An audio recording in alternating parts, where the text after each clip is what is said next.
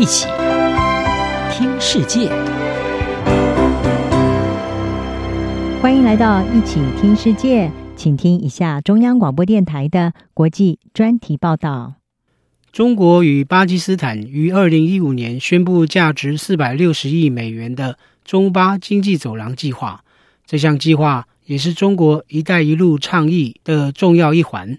目标是将八国俾路支省位于阿拉伯海的瓜达尔港与中国西部的新疆地区连接起来，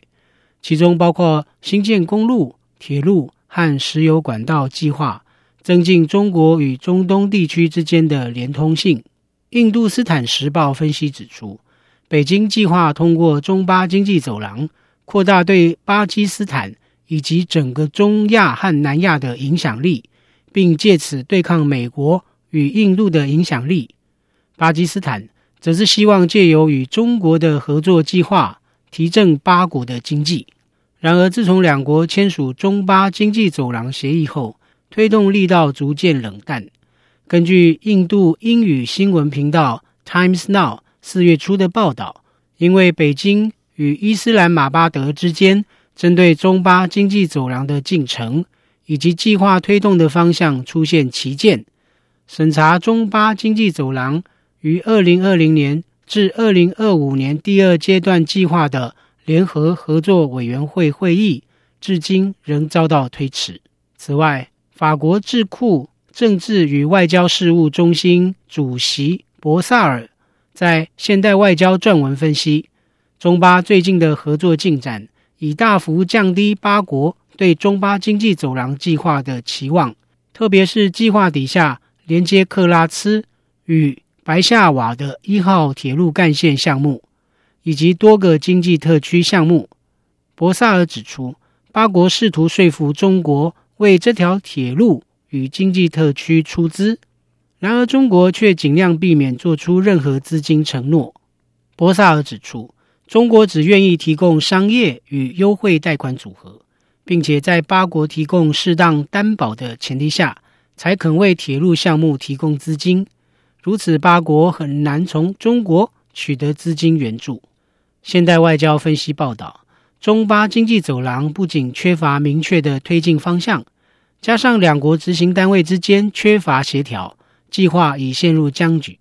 八国各政府机构也逐渐意识到，八国无法从中巴经济走廊计划。获得任何实质好处。美国周刊《工程新闻》记录的特派员马修斯则指出，中巴经济走廊在八国无法获得资金，又必须面对各项支出的情况下，债务正不断累积，已对八国经济造成负担。另一方面，要评估任何外来投资对一国的发展是否有利的一项重要尺度标准。就是外资能否为当地年轻人创造就业机会？从这个角度观察，中巴经济走廊显然是失败的。巴基斯坦记者诺特扎在《日经亚洲评论》撰文指出，中巴经济走廊重心的俾路支省无法从与中国的合作计划蒙受好处，当地年轻人反而依赖从邻国伊朗走私石油产品为生。根据他的观察。走私石油问题凸显中巴经济走廊未能提振当地的经济发展。中国并未如先前所承诺的为当地年轻人带来工作机会。亚洲国际新闻通讯社的报道也举例说，中国在与八国的经济走廊发电项目偏好使用本国工人与工程师从事技术性质工作。并在施工地点设立专门属于中国工人的生活圈，宛如建立新的殖民地。此外，亚洲国际新闻通讯社指出，中国除了与八国的官方投资项目外，还在八国新建工厂，将工厂制品直接出口到欧洲市场，剥夺了八国出口商与欧洲国家进行贸易的机会。由种种情势看来，中国只想借着与八国的经济合作，为中国自己谋求利益。